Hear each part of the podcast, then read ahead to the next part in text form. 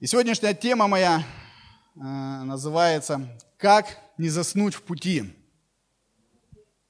Как не заснуть в пути. Не секрет, друзья, что мы все с вами живем в последнее время.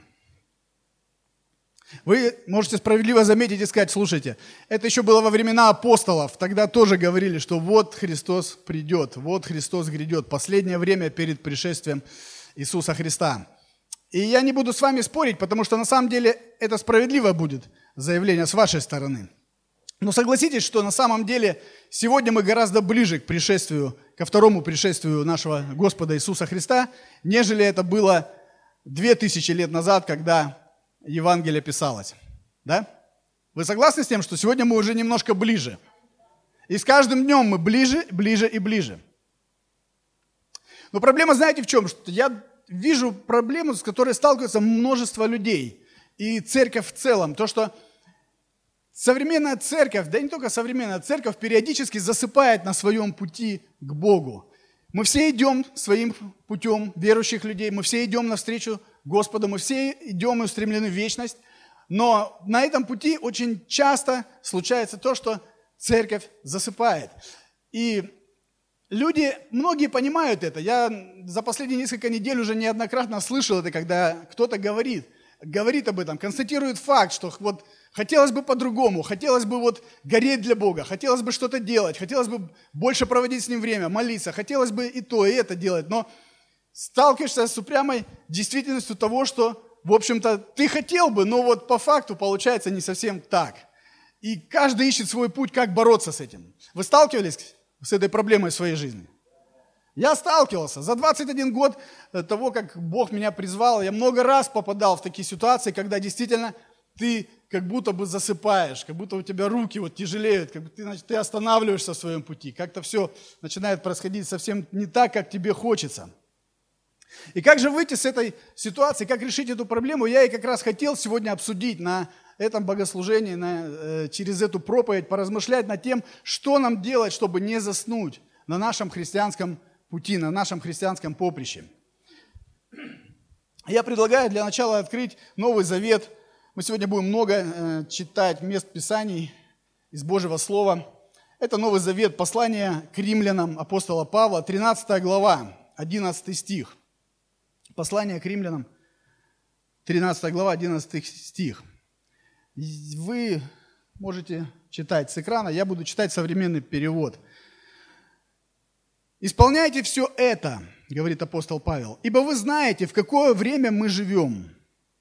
Вы знаете, что уже пришло вам время пробудиться от сна, ибо спасение наше теперь ближе, чем тогда, когда вы первый раз уверовали.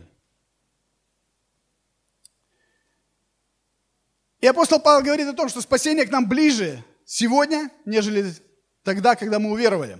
Он говорит, что настало время пробудиться. Пришло нам время пробудиться от сна. Вы можете откровенно это сказать своему соседу, пришло время пробудиться от сна. Пришло время.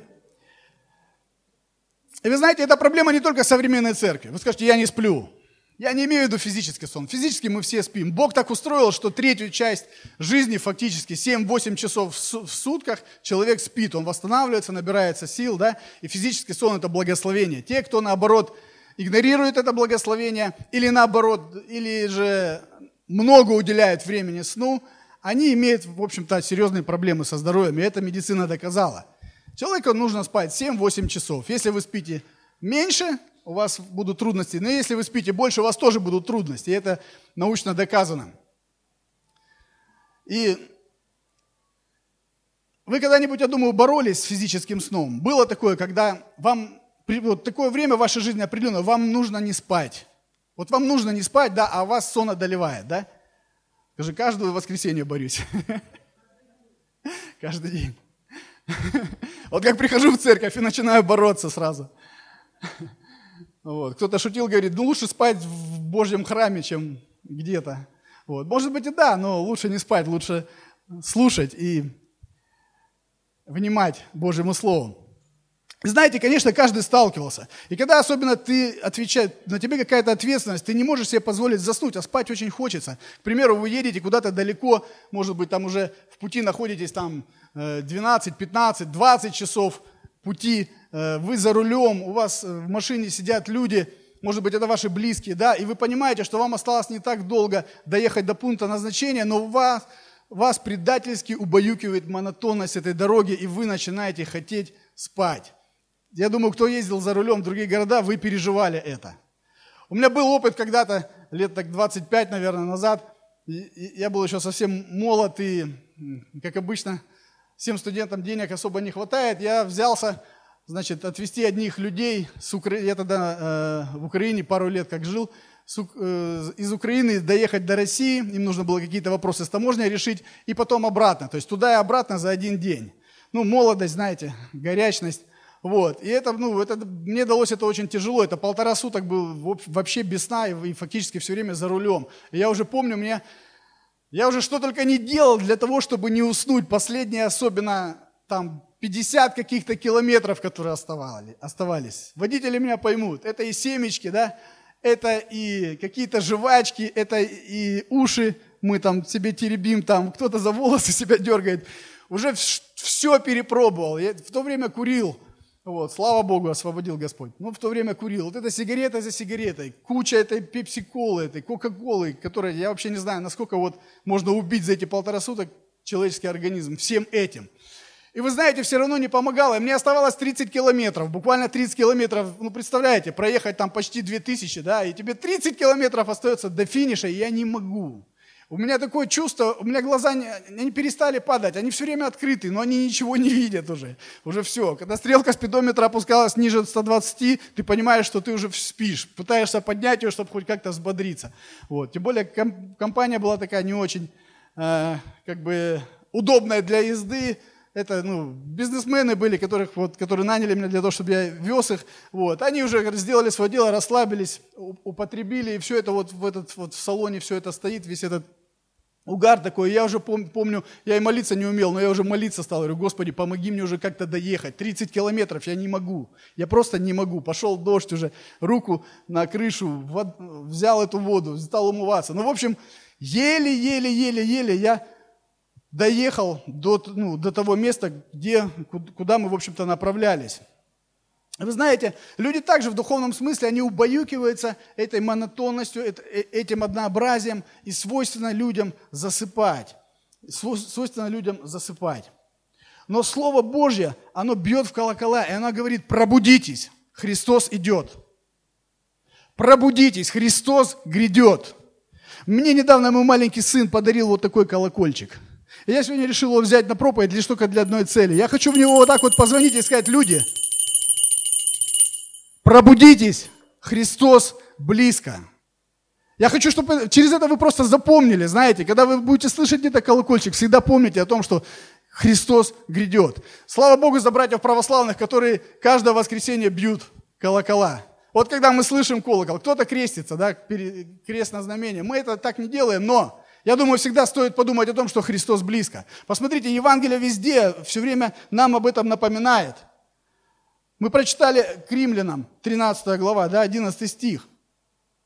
Пришло время пробудиться нам от сна, призыв.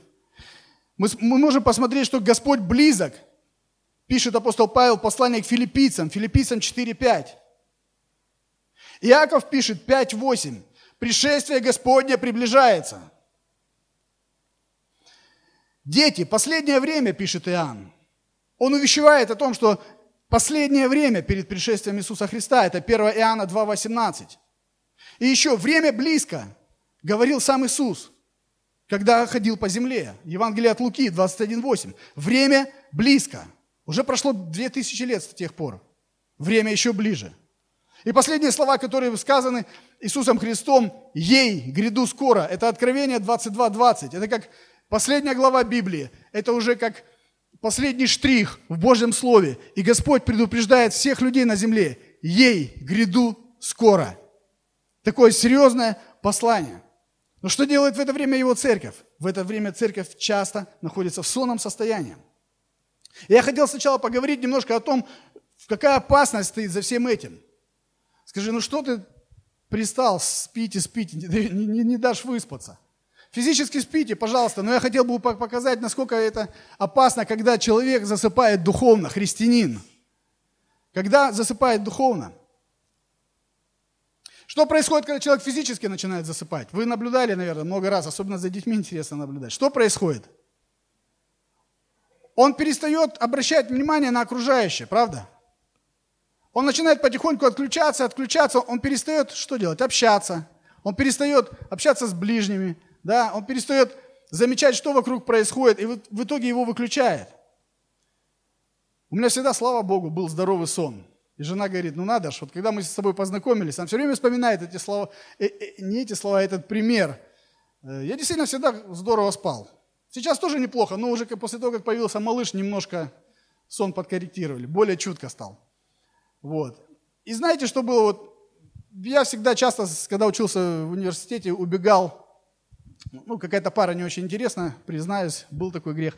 Я к своей девушке убегал на Донскую, 86. Вот. И всегда днем любил чуть-чуть поспать после хорошего обеда. Вот. И когда засыпал, а ей нужно было делать уборку. И раньше знаете, какие пылесосы были такие?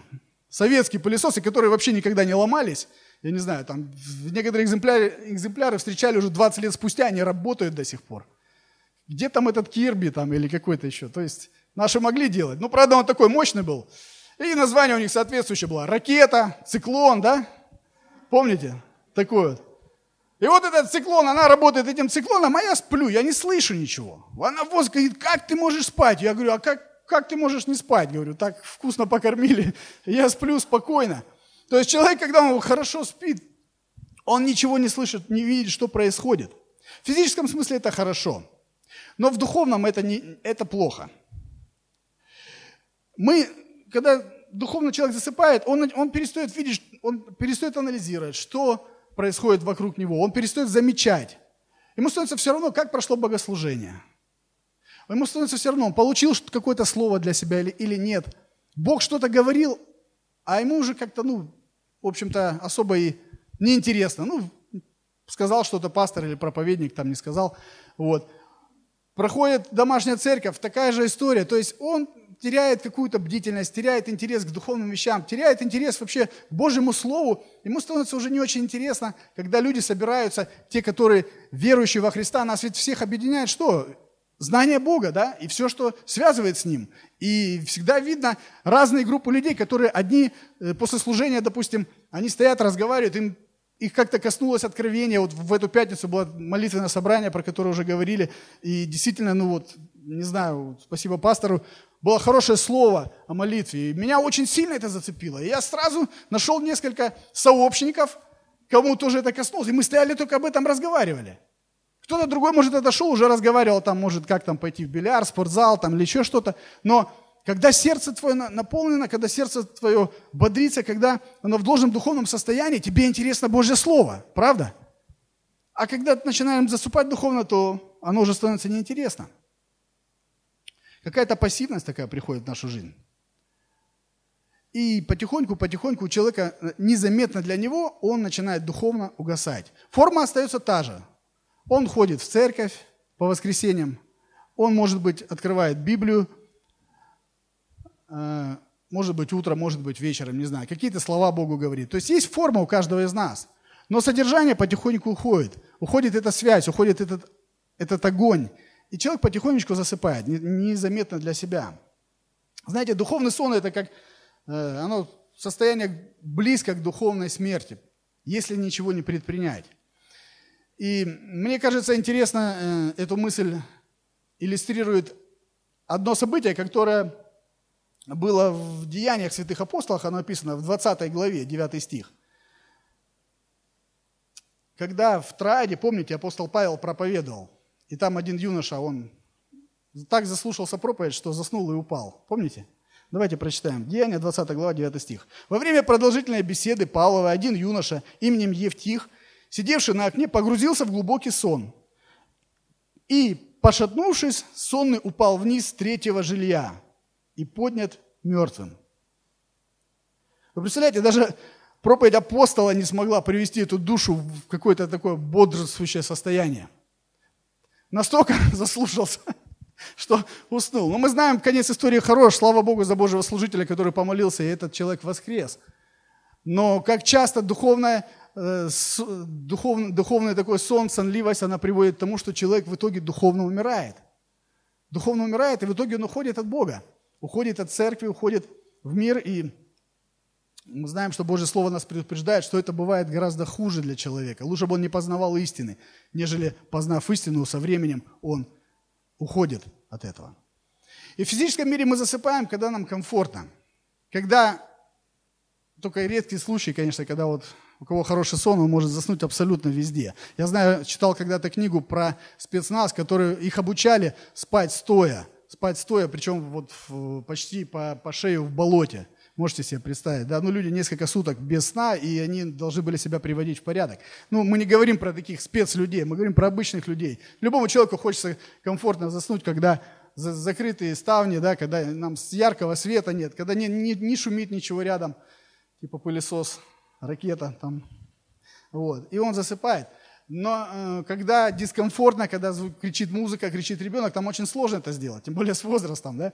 Вот. Но также происходит и в духовной сфере, когда человек попадает в комфортные э, состояния, когда все хорошо, все без изменений, ходим в хорошую церковь, сидим в хорошем зале, живем в хорошем городе, в теплом, да, у нас нет там каких-то там проблем, там минус 20, минус 30, там, вот. Недавно смотрел сюжет буквально за обедом, смотрю, люди бегают, занимаются спортом, на какие-то соревнования, и Э, смотрю, видно, явно холодно. На, на бороде у спортсмена, знаете, аж такая вот, как иней. Думаю, сколько же там градусов, думаю, это же как надо вообще любить это все, чтобы вот этим заниматься. Думаю, ну минус 25 точно. И делюсь своими мыслями, значит, э, с человеком, который в буфете в этом стоит и продает еду.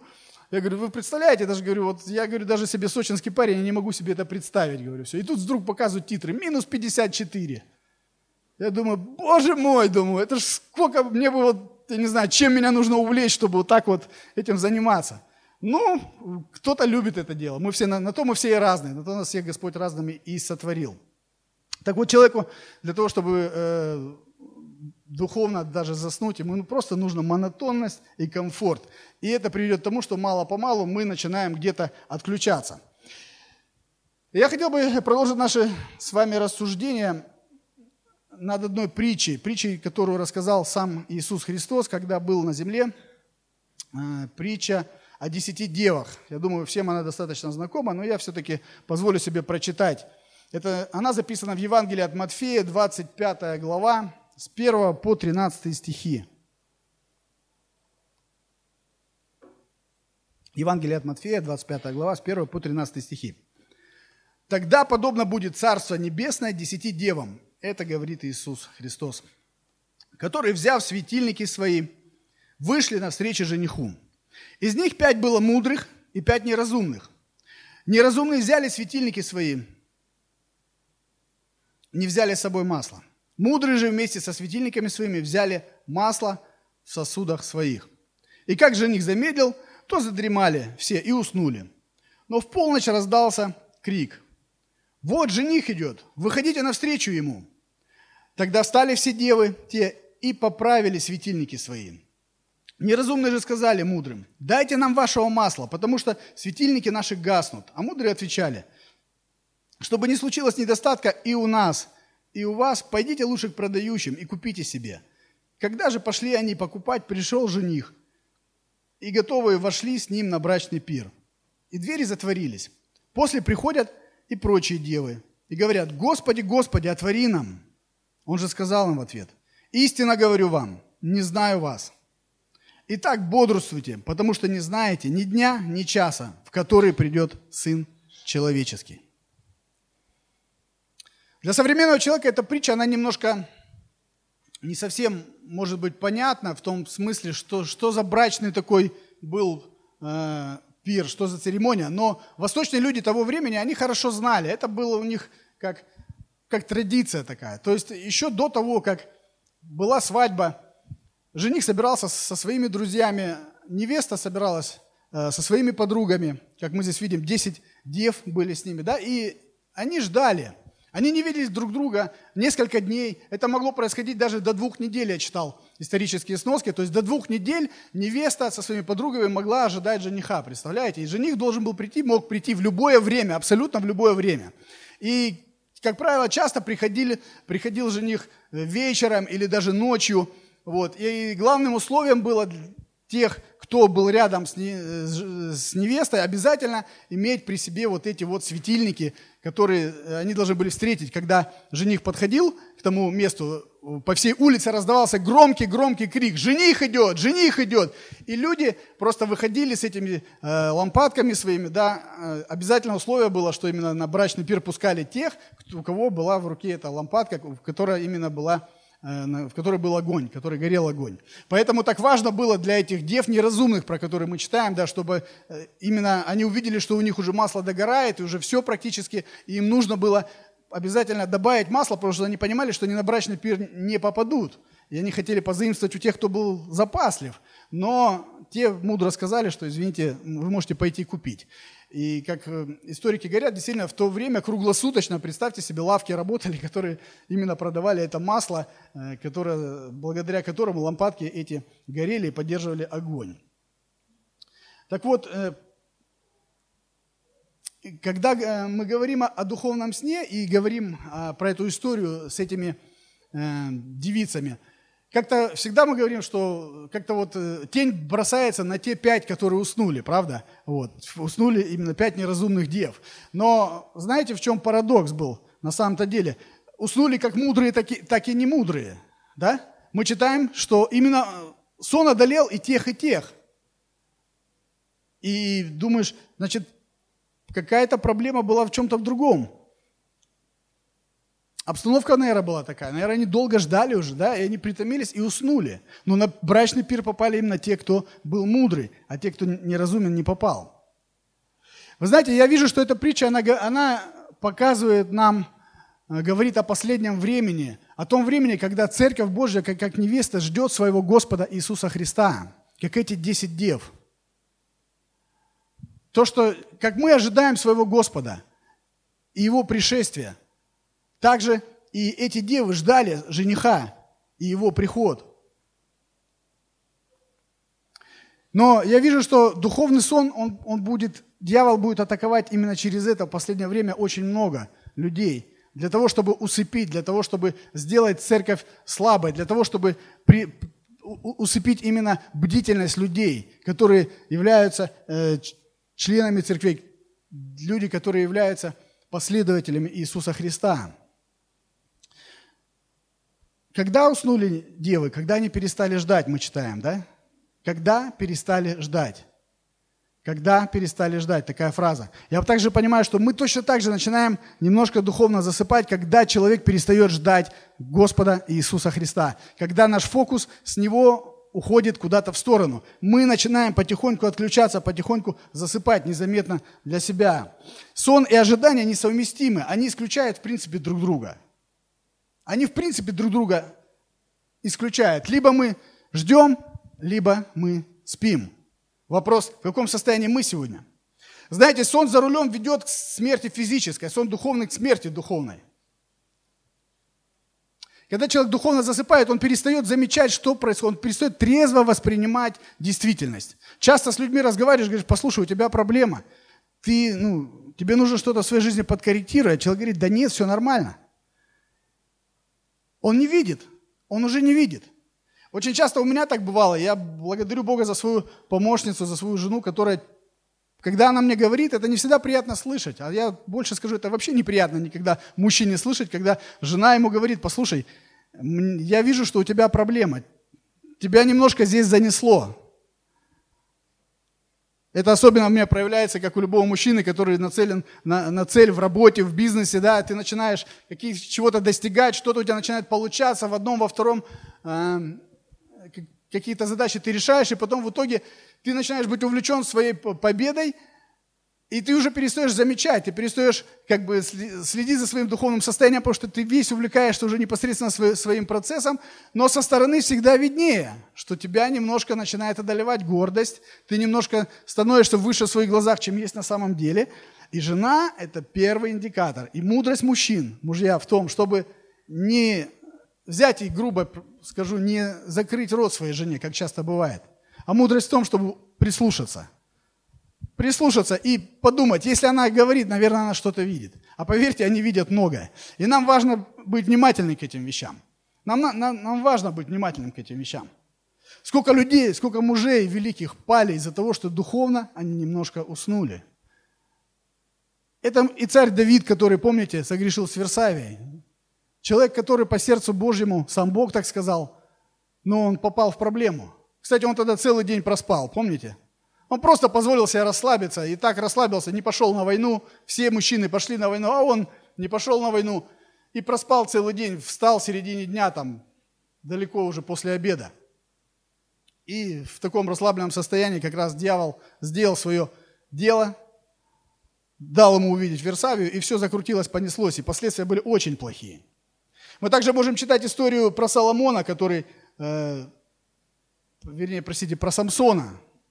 Самсон самый сильный человек на земле. Он тоже духовно, в духовной спячке был. Он позволил своей плоти слишком много взять в своей жизни. И он не видел уже, что он духовно спит. Он всегда думал, что помазание Божье с ним. И помните, когда, это 16 глава книги Судей, 19, 19 стих, когда его жена усыпила его, написано, и усыпила его Далида на коленях своих, и призвала человека, и велела этому человеку остричь семь коз головы его. И начал он ослабевать, и отступила от него сила его. Самсон уже спал.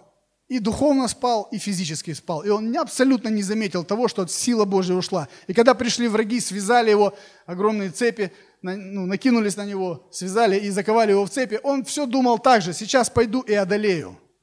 Сейчас пойду и одолею. Как часто мы с вами, особенно мужчины, слишком мы бываем самоуверены. Когда уже ты где-то не общался с Богом давно, не открывал Божье Слово, когда где-то что-то происходит в нашей жизни, то, что нас отдаляет от Бога, а у нас внутри мы живем еще вчерашними победами. И приходит какая-то ситуация серьезная, какое-то искушение, что-то приходит, то, что начинает давлеть на нас или разрушать жизнь. И сам себе человек думает, сейчас, как, как Самсон, я пойду и одолею. Я сейчас пойду помолюсь, и дьявол отступит. Я пойду сейчас вот я, я, я. И что произошло? Пошел, пошел Самсон, и Оп, а силы-то нет. И все это плохо закончилось, помните? Его взяли в плен, его ослепили физически, ему выкололи глаза, и в итоге он погиб через некоторое время. Так и у нас это часто происходит. В духовном смысле. Так как же нам не уснуть в пути? Какое решение этой проблемы есть? Давайте откроем Евангелие от Матфея, 24 главу. 42 по 51 стихи. Евангелие от Матфея, 24 глава, с 42 по 51 стих.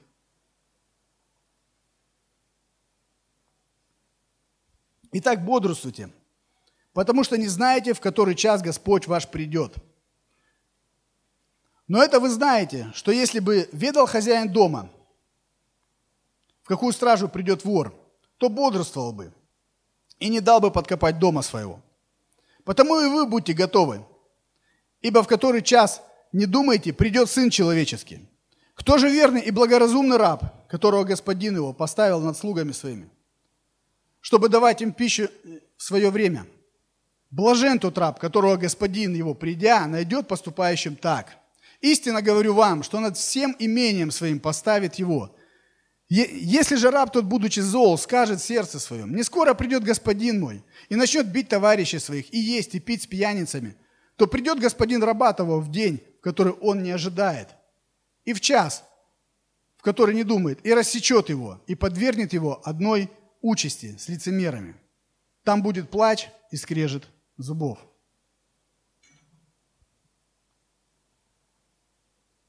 Эта последняя фраза отсылает нас плач и скрежет зубов к тому вечному наказанию, которое уготовлено дьяволу с его ангелами и людям, которые не приняли Христа, не, не исповедовали своим Господом и не, жили, не прожили здесь, на этой земле, жизнь с Ним. Иисус объяснял ученикам перед этим, э, если выше смотреть контекст, Он объяснял ученикам то, что будет происходить те страшные, тяжелые события, которые будут происходить в последнее время перед его пришествием. Потому что ученики задавали ему вопрос, а что будет? Что будет перед тем, как ты второй раз придешь? Что будет? Что будет? Расскажи, учитель. И он им рассказывал, и как итог всего он говорит, 42 стих начала. «Итак, бодрствуйте, потому что не знаете, когда это будет». Да? То есть Божье Слово, сам Иисус Христос говорит нам о том, чтобы мы бодрствовали. И помнили о том, что придет скоро хозяин. Я думаю, ну, наверное, скажут люди, мы стараемся бодрствовать. Особенно у нас получается это вот после каждого воскресенья. Нас пастор здесь встряхнет немножко, да, в церкви. Встряхнет, направит, скажет, надо делать вот так, надо читать Слово, надо общаться со Христом, надо вот это, вот это. Раз, духовная температура возросла. И люди стараются, что-то делать. Но потом суета дней забирает свое, берет свое, и многие-многие начинают потихонечку засыпать. И дай Бог, чтобы дотянули до следующего воскресенья. К сожалению, картина такая, бывает очень часто именно вот так происходит. А если не дотянет до следующего воскресенья, что происходит? Духовная катастрофа происходит в жизни человека. Когда стабильная жизнь и непредсказуемый приход Господина, то есть Христа, всегда трудно мобилизоваться, согласитесь. Когда стабильная, ровная жизнь, и мы не знаем точную дату, когда Христос придет. И я понял, что вообще Христос сделал это специально. Бог допустил это специально в жизнь людей, чтобы люди не знали именно точно, когда будет это событие. Чтобы человек не мог подготовиться. Чтобы он был готов абсолютно всегда. Жил такой жизнью, чтобы быть готовым абсолютно всегда к пришествию нашего Господа Иисуса Христа. У меня вопрос к вам. Ожидаете ли вы сегодня пришествия Господа? Я не имею в виду прямо сегодня. Вообще вот, ожидаете ли вы? Живете ли вы такой жизнью? Задайте сами себе вопрос. Кто-то скажет, он сегодня не придет. Откуда вы знаете? По новостям это не передают. Написано, что никто не знает, абсолютно никто, только Отец Небесный. Он имеет понимание и знание точно, когда это будет. Нам дано понимать время, да, и мы знаем, что по последним событиям, то, что происходит, то, что говорил Иисус Христос, предупреждал и о войнах, и о военных слухах, и об эпидемиях, все это идет по нарастающей в современном мире. Мы видим, действительно видим, что гораздо больше землетрясений, гораздо больше войн, гораздо больше этих братоубийственных войн, про которые Христос говорил. Все идет к тому, что действительно Христос придет. Просто когда это будет, мы не знаем, но это будет. И нам, как верующим, нам нужно быть готовым. И достаточно, я задавал, ну, достаточно просто себя проверить. Я задавал себе вопрос, думаю, ну как бы проверить, как просканировать себя, как сделать этот тест на то, что насколько я готов или не готов, жду ли я или не жду. И я понял, что можно самому себе задать такой простой вопрос. Допустим, к примеру, так гипотетически представить, что вам осталось жить один год на земле. Ну, вот кто-то вам по секрету сказал. Что будет происходить в нашей жизни? Как мы построим свою жизнь? Вариант А. Мы живем так, как жили, ничего не меняя. Вариант Б. Мы корни меняем всю свою жизнь. И если мы говорим о том, что мы ничего не меняем, то есть мы как жили, все хорошо, мы жили, живем, общаемся с Богом, служим Ему, движемся в Его направлении, да? То есть вот как Иисус Христос, когда Он был на земле, когда он уже знал, что ему предстоит умереть, он абсолютно ничего не поменял. Он как служил, так и служил. Он как проповедовал, так и проповедовал. Вопрос у меня самому к себе сразу-то возникает. Насколько бы ты изменил свою жизнь? Если э, это насколько очень большая величина, и много что бы я изменил, много что поменял, то, наверное, тогда я духовно нахожусь в сонливом состоянии. Потому что, получается, я не готов. А если мы говорим о том, что нет, я бы практически ничего не изменил, может быть, только поменял дальносрочные планы, которые выходят за год этого, этой даты, которую мне поставили, ну тогда я скажу, что слава Богу, все хорошо. И, и Господь здесь нам говорит, итак, бодрствуйте, это значит, что Христос подводит итог выше всему сказанному, что было описано до того. То есть наша самая разумная человеческая реакция – которая может быть на то, что Христос говорит о последнем времени, о том, что о пришествии Его, это реакция нам необходимо с вами бодрствовать. Бодрствовать. Что это значит? Бодрствовать. Это греческое слово. И звучит оно примерно так. Грей Горея. Грей Горел. Оно означает быть внимательным, следить за чем-то, быть настороженным. Христос призывает церковь свою бодрствуйте, то есть будьте внимательными, будьте настороженными, смотрите по сторонам. Он призывает каждого ученика иметь именно это внутреннее состояние постоянной концентрации на том, что происходит вокруг. Это понятие бодрствования, оно требует определенной нашей жизненной позиции, как христиан. Это прежде всего, я так понимаю, это активная позиция. Бодрствование – это всегда активная позиция, это не пассивная позиция.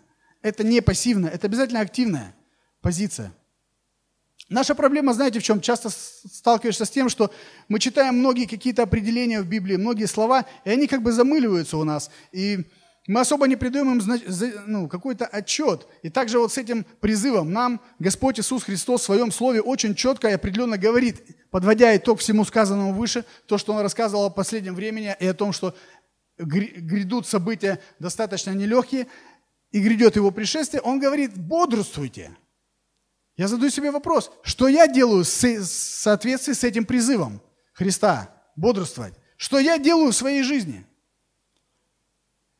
Я немножко посмотрел исторических фактов, что касается, как люди раньше ждали э, пришествия Иисуса Христа, и э, доходило у некоторых даже не, до крайности, потому что они не понимали, как это будет, и люди, знаете, что некоторые делали, они одевали белые одежды, и каждый день человек выходил на крышу своего дома в белой одежде, ожидая пришествия Господа. Кто-то, кто-то продавал имение, кто-то и раздавал нищим, и ждал, что Христос вот-вот придет. Мы, мы читаем в Евангелии, что апостолы того времени, они тоже ждали, они думали, что это произойдет вот-вот, сейчас, буквально вот придет. Да, и мы видим это из текста Священного Писания. И я понимаю, что Бог специально действительно это сделал как бы на определенном острие Э, держать человека для того, чтобы человек просто был всегда готов, всегда ожидал. Он не может просчитать никак.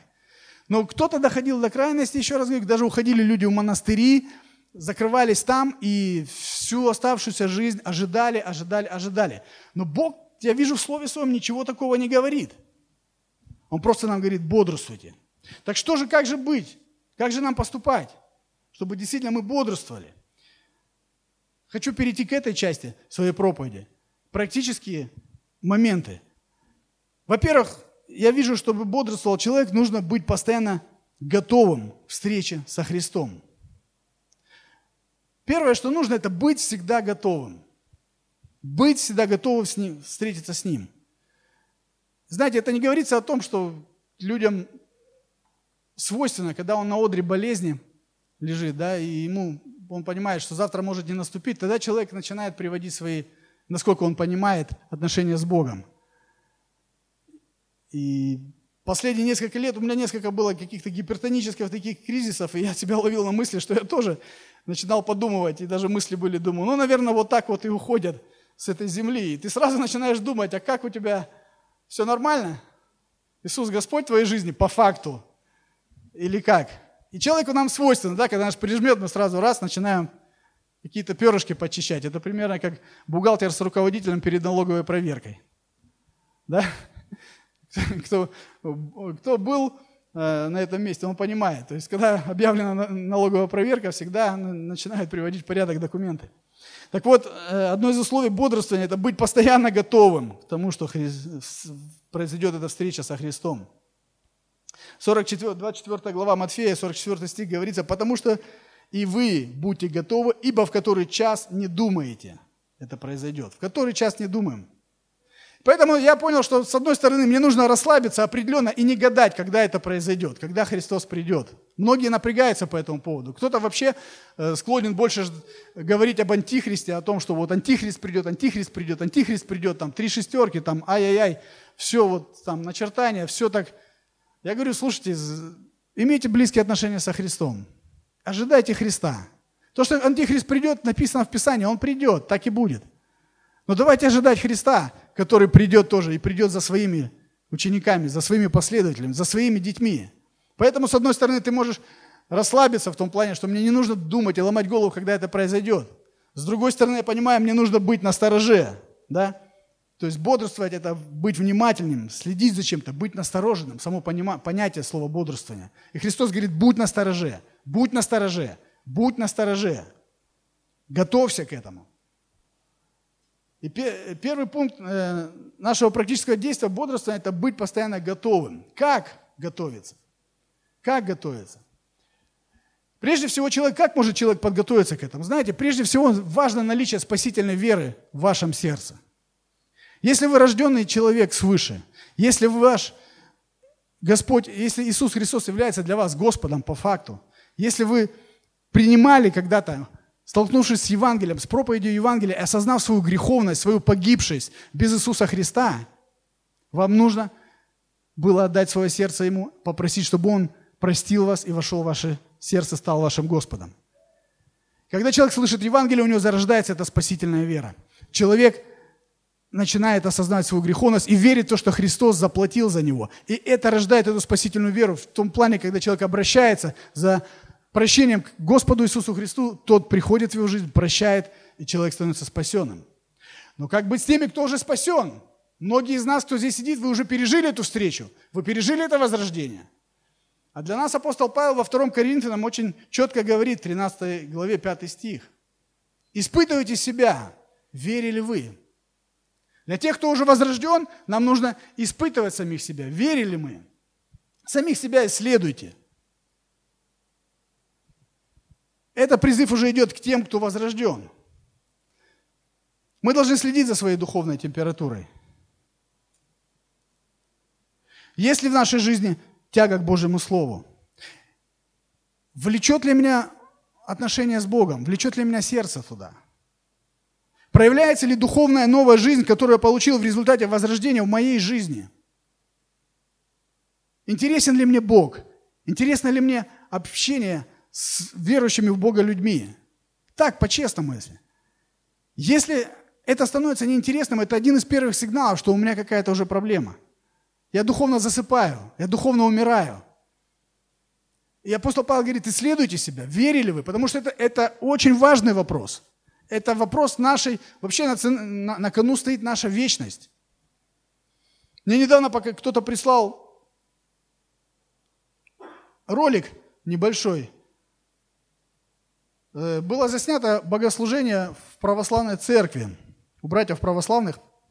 Знаете, было крещение, и много-много людей шло за водой, за святой водой, да? И прям там кто-то полтора литра баклажка, кто-то пятилитровый. И такая показана большая-большая очередь стоит, значит, за этой водой. Вот, и стоит проповедник. Проповедник, священник или диакон. И он бедный, мне его аж жалко, знаете, он аж с таким надсадным голосом, он говорит людям Божье Слово. И стоит вот очередь, стоит огромная-огромная очередь. Там впереди большой бак такой, где, значит, там все осветили, вот, и э, набирают люди воду. И вот эта очередь стоит с этими баклажками. Христиане ж также себя позиционируют. И вы знаете, этот проповедник очень трезво достаточно, я был очень удивлен. Многие вещи, но настолько трезво и здраво. Он призывал людей читать Божье Слово. Он призывал людей иметь общение с Иисусом Христом. Он делал весь акцент именно на Христе, не на каких-то... Э, не на каких-то вот машинальных действиях, не на каких-то ритуалах. Он говорил очень здравые вещи. Но знаете, шок был у меня в том, что я вот пока показывали его, и видна была вся очередь. Лица людей были абсолютно отсутствующие. Абсолютно. Я не видел ни одного заинтересованного лица. Кто проходил мимо него, получается, и вставал дальше, ни, ни один вот так вот не развернулся, ни, даже не, не посмотрел. И мне вот так жалко было, действительно, думаю, человек старается, он уже кашлять начал, хрипеть начал от того, что вот, ну, надсаживал голос, хотел донести, и ничего. И я понял – Думаю, большая часть людей, они, скорее всего, не возрождены просто. В них нет этой Божьей жизни, там мертво все. Они, им больше интересно было взять, допустим, и сделать то, что в этот праздник, ну, привыкли по традиции делать, набрать воды, да, и быстрее-быстрее побежать домой по своим делам. А тут звучит Божье Слово, которое может абсолютно изменить вашу жизнь. И ноль, вообще реакции ноль. Абсолютно ноль. Думаю, как обидно. Как обидно, думаешь, просто толпа людей, которые духовно мертвые, которые Господа лично так и не узнали. А этот человек стоит и говорит именно о том, что они могут его узнать, они могут его принять в свое сердце, они могут открыться для него, они могут иметь с ним взаимоотношения. и никто не слышит. Духовный сон. И апостол Павел говорит, призывает к тому, чтобы мы себя сканировали, верили мы, смотрели на себя. Второе, э, как себя готовить, записано в 1 Коринфянам, в 15 главе, 34 стих. 1 Коринфянам, 15 глава, 34 стих. Здесь написано, «Отрезвитесь, как должно, и не грешите, ибо к стыду вашему скажу, некоторые из вас не знают Бога». Второй пункт – это отказаться от греха. Отказаться от греха. Сегодня очень часто можно столкнуться, знаете, с каким-то либеральным отношением к, к греху. Каким-то таким терпимым. Ну, я постарался там бросить курить, ну, я постарался там не обзывать соседа, ну, я постарался там не ругаться нецензурной бранью. Ну, где-то получается, где-то нет. Так нельзя. 1 Иоанна 3,9 говорит, всякий рожденный от Бога не делает греха. В современном переводе не продолжает грешить, потому что семя его, семя Божье пребывает в нем. И он не может грешить, потому что рожден от Бога. Разница между религиозным человеком, верующим в существование Бога, но не знающим его лично, и тем, кто принял Божью жизнь в свое сердце, лишь только в том, что первый, если грешит, он сильно по этому поводу не напрягается, а второму противно, потому что Божья природа внутри. И мы не должны, друзья, оставаться именно в том состоянии, если есть какой-то грех, систематический грех в нашей жизни уже длительное время. Нам нужно разбираться с этим грехом. Если не получается самому, нужно приходить к пастору домашней церкви, к пастору церкви, говорить, послушайте, помолитесь. Не получается, не могу, что-то не так. Нас не, нам, мы не должны просто так реагировать на то, что если мы пришли после церкви, и если я муж, а моей, моя семья садится за стол и начинается какое-то обсуждение кого-то на работе, именно чистой воды сплетни, или там пастора, или там, там кого-то в церкви, да, кто во что одет, кто как сказал, а он такой, а он не такой и так далее. Это сплошь и рядом в христианском мире. Это, это противно, мерзко, но это факт. Мы не должны с вами грешить. Нам, у нас есть призыв отрезвиться как должно и не грешить, Господь говорит через свое слово. Не грешить. Мы должны быть святы, отделены от этого, потому что Он свят. Римлянам 8.13 говорится, «Ибо если живете по плоти, то умрете, а если духом умершляете дела плоские, то живы будете». Это серьезное предупреждение. Когда человек себе позволяет в свободной форме грешить, не борется с грехом, не, не не предпринимает серьезных действий. Я говорю про серьезные действия, как вот апостол Павел также говорил, вы еще не до крови сражались, подвязаясь против греха. Когда сражаешься до крови, тогда идет на полную катушку, тогда идет жизнь или смерть. Так нужно относиться к тому, что может утянуть нас от Бога. Через грех дьявол контролирует человека и способен разрушить жизнь, и в итоге увести его от небес в места, куда сам пойдет, не столь отдаленные, да? в преисподнюю. Грех это серьезно. Грех это серьезно. И, как, и мы, подготовка наша заключается в том, чтобы не грешить, чтобы разбираться со своими грехами. Бог нас к этому призывает. Нам важно также, третий, третий пункт, это расти, возрастать духовно. Возрастаем ли мы сегодня? Можем ли мы уверенно сказать, что да, я возрастаю? Вы скажете, а как проверить?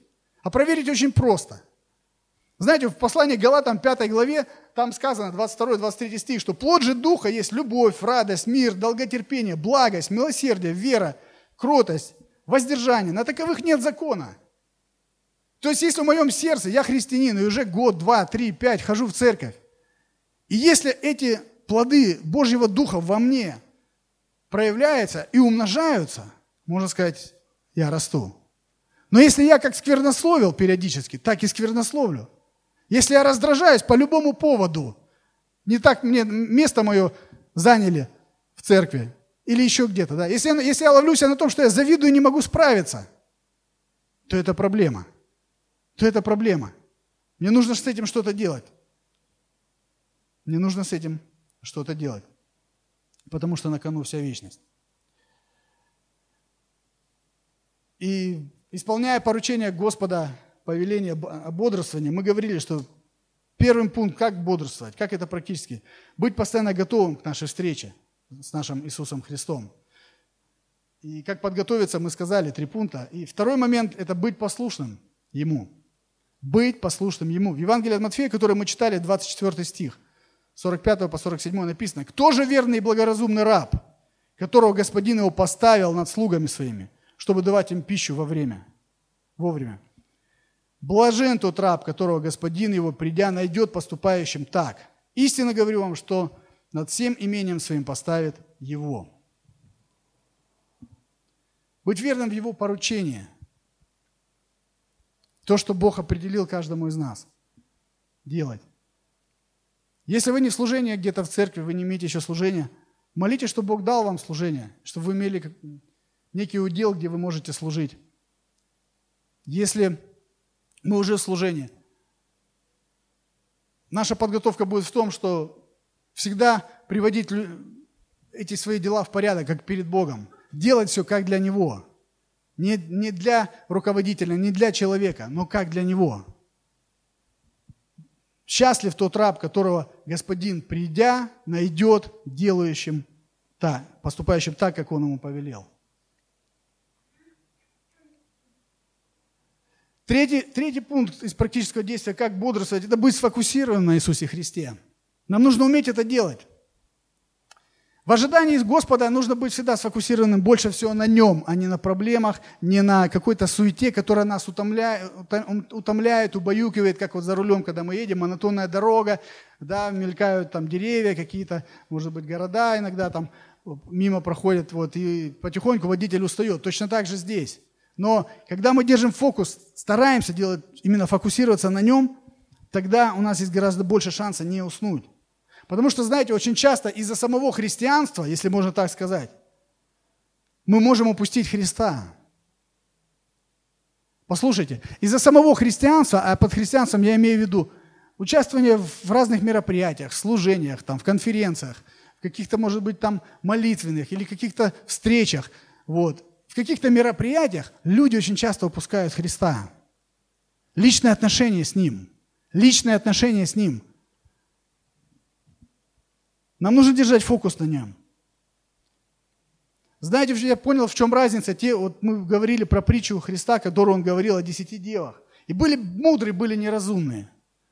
И разница была в том, что одни взяли масло, другие не взяли. Я думаю, почему те не взяли? Забывчивые были.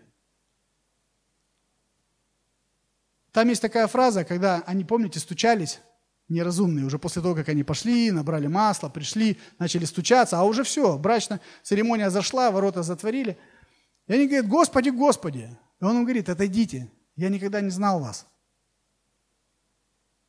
Я думаю, получается, что те, которые пять попали, они знали его. Они знали его, этого господина, этого мужа, которого они ждали. Они знали, что он человек такой, который любит может попозже приходить, он задержится. И они запаслись этим маслом.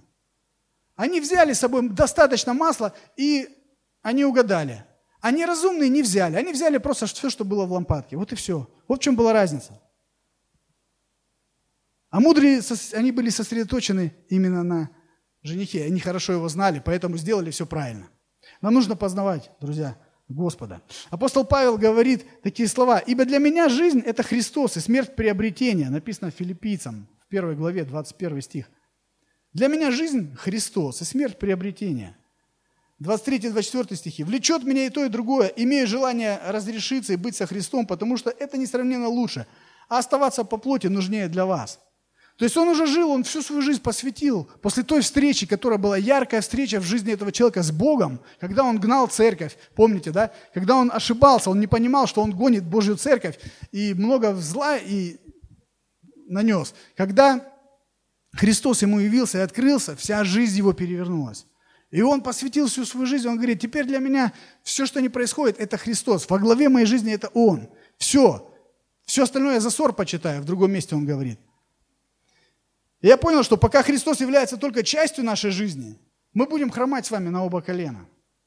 Но когда Он станет нашей жизнью, тогда все станет на свои места. Послушайте, мы с Ним собираемся провести всю вечность. Собираемся провести всю вечность. И как же, ну, не очень мудро будет не познать Его здесь, живя при этой жизни, когда Бог желает иметь личные, близкие взаимоотношения с каждым из нас. С каждым из нас. Он не должен быть частью, каким-то придатком нашей жизни, как часто бывает.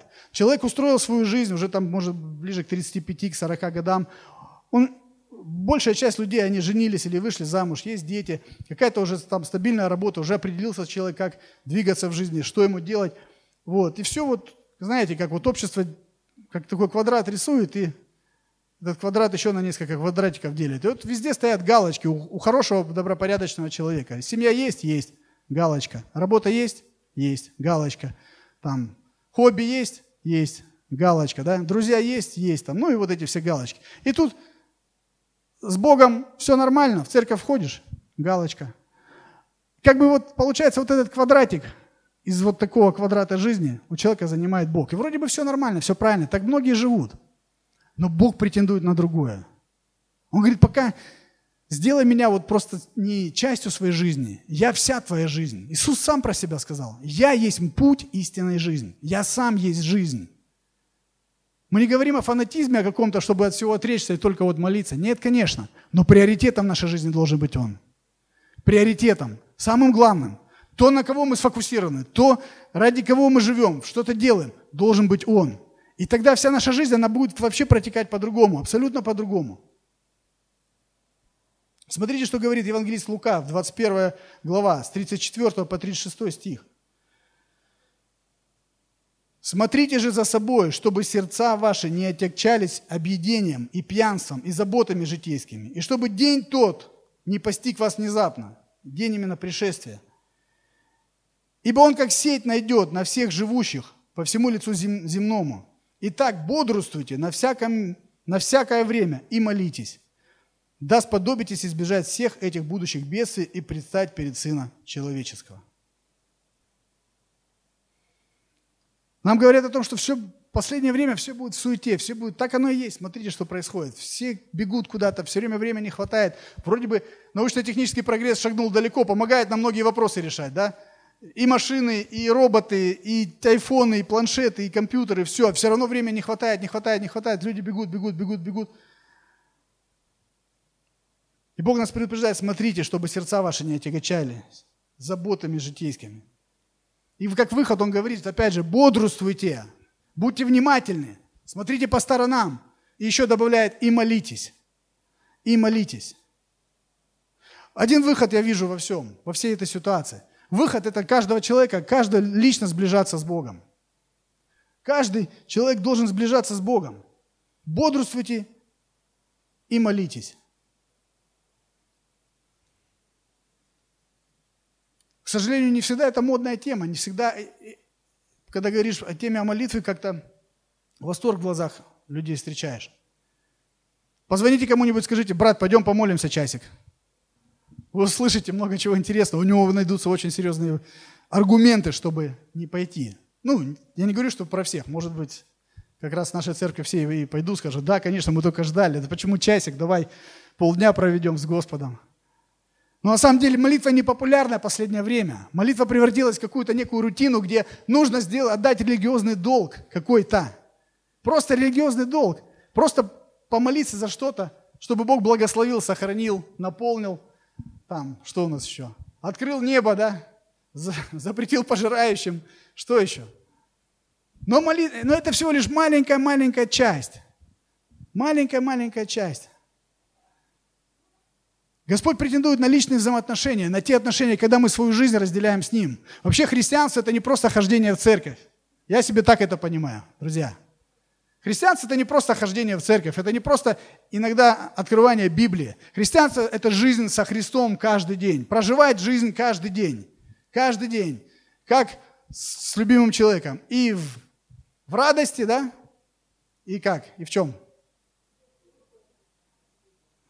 Да, и в бедах, и в радости, да, везде, разделяя свое сердце со своим лучшим другом, со своим Господом Иисусом Христом. Но Бог говорит, многие, через апостола своего, он говорит, многие вообще даже не знают Его. Многие не знают Его лично, просто в личных отношениях, в тех отношениях, которые вот Он предлагает. И нам, у нас всегда находится что-то, какая-то суета, что-то, то, что забирает у нас время, заботы житейские, как здесь написано. Что-то все время нам не получается.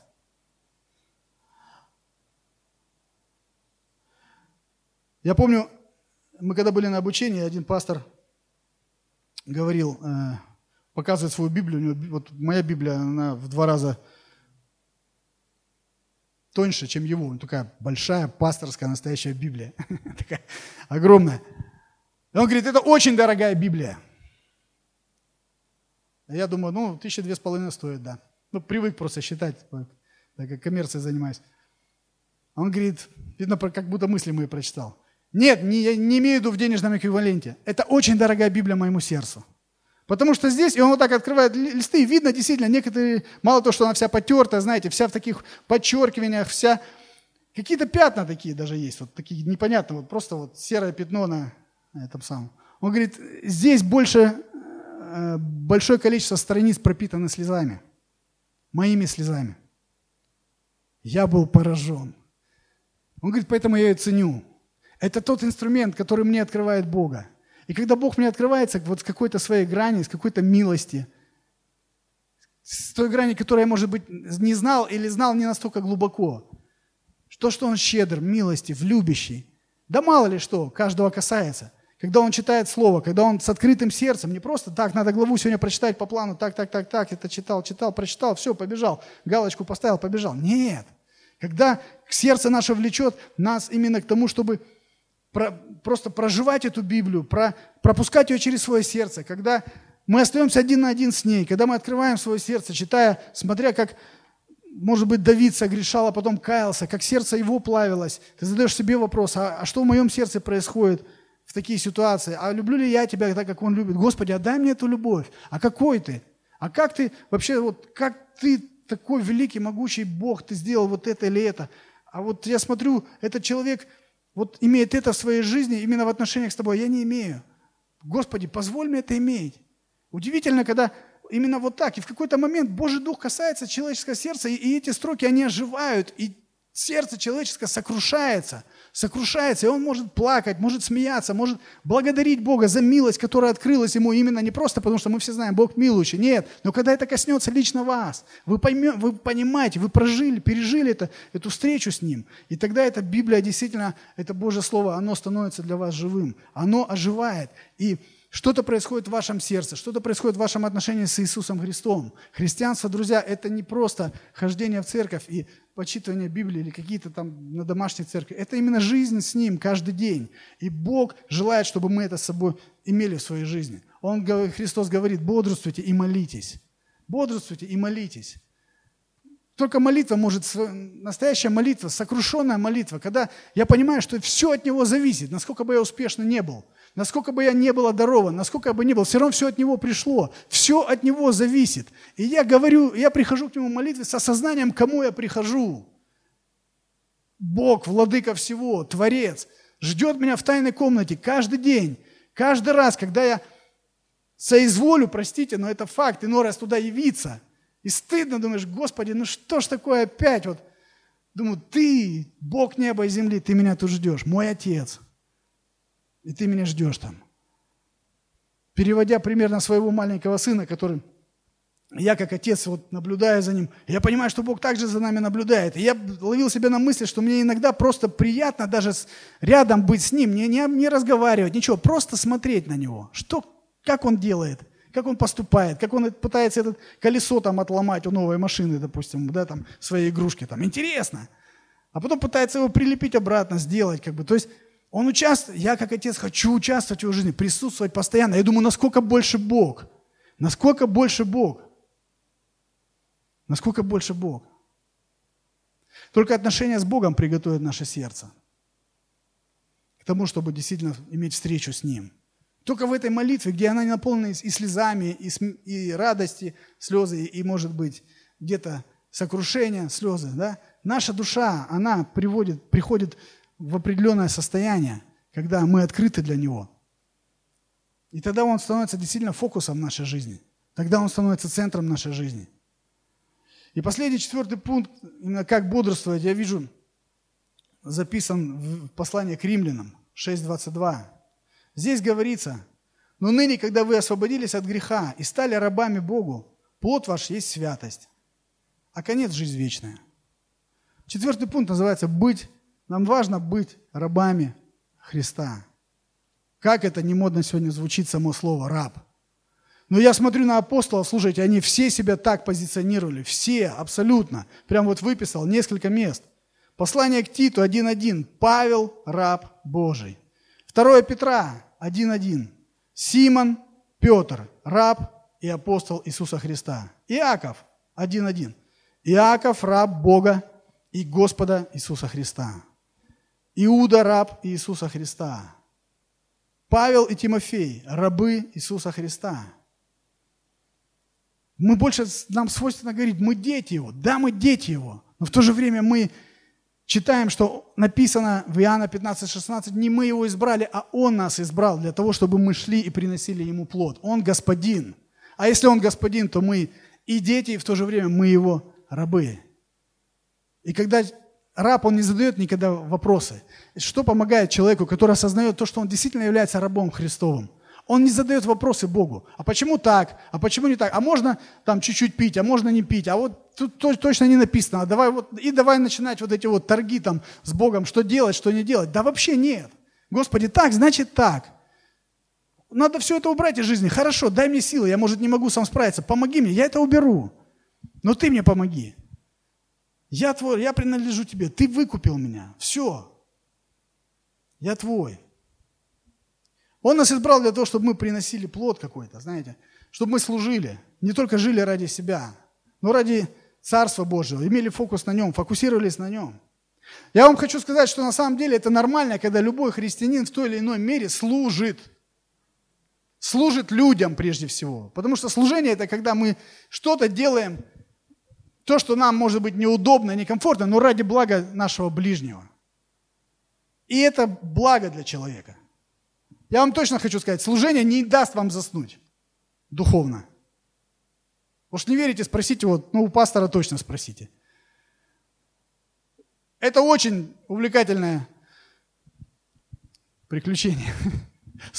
Быть пастором или там пастором домашней церкви, да, конечно, гораздо это слабее нагрузка. Но все равно я хорошо помню, когда у меня были такие месяцы на работе, особенно лето, когда вы знаете, да, сезон, все быстро, быстро, быстро, все работают, пытаются заработать что-то. И я просто, я вот настолько выбивался из духовной жизни, понимал это все, но ничего но раз сделать не мог, и вот все. Но благодаря тому, что я понимал, что я являюсь пастором кого-то, хочешь, не хочешь, это меня толкало к тому, что я приходил к Богу, я молился за этих людей. Хочешь, не хочешь, ты вынужден лишний раз открыть Божье Слово – для того, потому что у них есть вопросы. И ты как мамка должен прийти накормить Божьим Словом, а не просто что-то рассказать интересное, посмеяться или чай попить. Залазишь в Божье Слово, начинаешь копаться там. Хочешь, не хочешь. И служение, оно держит человека в определенном тонусе. Оно помогает не заснуть. Как один пастор сказал, говорит, само служение, говорит, оно так, сам процесс бодрит немножко. Бодрит. Ну так бодрит иногда, да, что бывает, хочется просто кричать, и так далее. Вот. И знаете, как бы, если хотите не заснуть, вот я вам дам совет такой. Участвуйте в труде Божьем, в деле Господнем. Только возьмите планочку, может быть, своей жизни чуть-чуть, знаете, выше. Не просто там ящичек один переставить, там, допустим, куда-то поставить или что-то. Нет. Можно, допустим, я вот написал, э, можно сделать что? Можно сделать Хотя бы для начала пригласить, раз, если вы никогда никого не приглашаете в гости, начните раз в неделю кого-то приглашать в гости. И сделайте для этого человека праздник. Хороший стол накройте. Пригласите, встретьте его. Может быть, это верующий брат с церкви, да, будет, или сестра, или это может быть ваш сосед неверующий. Послужите ему. Послужите и за столом, послужите молитвой. Поинтересуйтесь, в чем вообще, может быть, нужды какие-то у него есть. И вы увидите, как мало-помалу ваше сердце будет меняться. Это только так, как начало, знаете. Вообще нужно всегда немножко себя нагружать духовно, немножко больше. Потому что когда брать планку немножко выше, чем мы можем сами справиться. Потому что когда так происходит, а в служении в Божьем на самом деле так всегда и происходит, всегда планка выше наших возможностей человеческих. Вот тогда мы приходим к Богу и начинаем кричать, Господи, помоги, я не справляюсь. Эти люди не слушаются меня. Они, я им говорю это, они это не делают. Я не могу так поступить, или я не могу это сделать. Ты дай мне силы. И моя связь со Христом, ой-ой-ой, как начинает возрастать. Мы всегда учим, что есть момент, когда человек растет, растет, когда он рождается в Царство Божье, он, он начинает э, кушать Божье Слово, он начинает молиться, строить отношения с Богом, но приходит момент, когда он упирается в какой-то потолок невидимый, когда уже нужно отдавать, отдавать другим. И дальше вы не будете расти, как бы вы ни старались. Все, предел. Так Бог устроил. Я хочу вам сказать, что раздайте себя другим, и вы будете по-настоящему счастливы. Просто раздайте. Это идет всегда наперекор нашему эгоизму, нашему комфорту, но в то же время это нас и будет бодрить. Это нас будет держать в определенном тонусе. Это нас, нам позволит иметь более близкие познания с Богом, более близкое познание Его. Итак, если вы, может быть, допустим, для вас гости это не проблема, и вы этим делаете, это делаете постоянно, вы можете взять с какое-нибудь служения, знаете, вы можете, может быть, кто-то из ваших близких, родных или у, у ваших э, кто-то, ну, людей, которых вы знаете, может быть, у них близкие или родные, кто-то инвалид. Или он есть общество инвалидов, которые мы приглашали, пожалуйста, там есть много людей, которые нуждаются в том, чтобы им помогали. Раз в неделю к ним приходить, что-то делать, может быть, посуду помыть, ухаживать за инвалидом. А если это делать вообще каждый день или через день, поверьте, это, это взбодрит так, что ну, действительно мало не покажется. Но это неудобно, это некомфортно, это не хочется. Но мы знаем, что Бог говорит, чтобы мы делали что-то доброе одному из малых сих, тем самым делали ему. Тем самым делали ему. Если для кого-то это мало покажется, покажется, у меня есть еще один рецепт. Установите ребенка. И сон пройдет на долгое время. Ну, конечно, для этого нужно иметь определенное состояние сердца, я так думаю, потому что это непросто. Раз, раздайте себя и будете счастливым. И хочется уже, подходя к концу, сказать, что, знаете, как апостол Петр э, говорил, что близок всему конец. Близок всему конец. Близок пришествие Иисуса Христа, оно близко.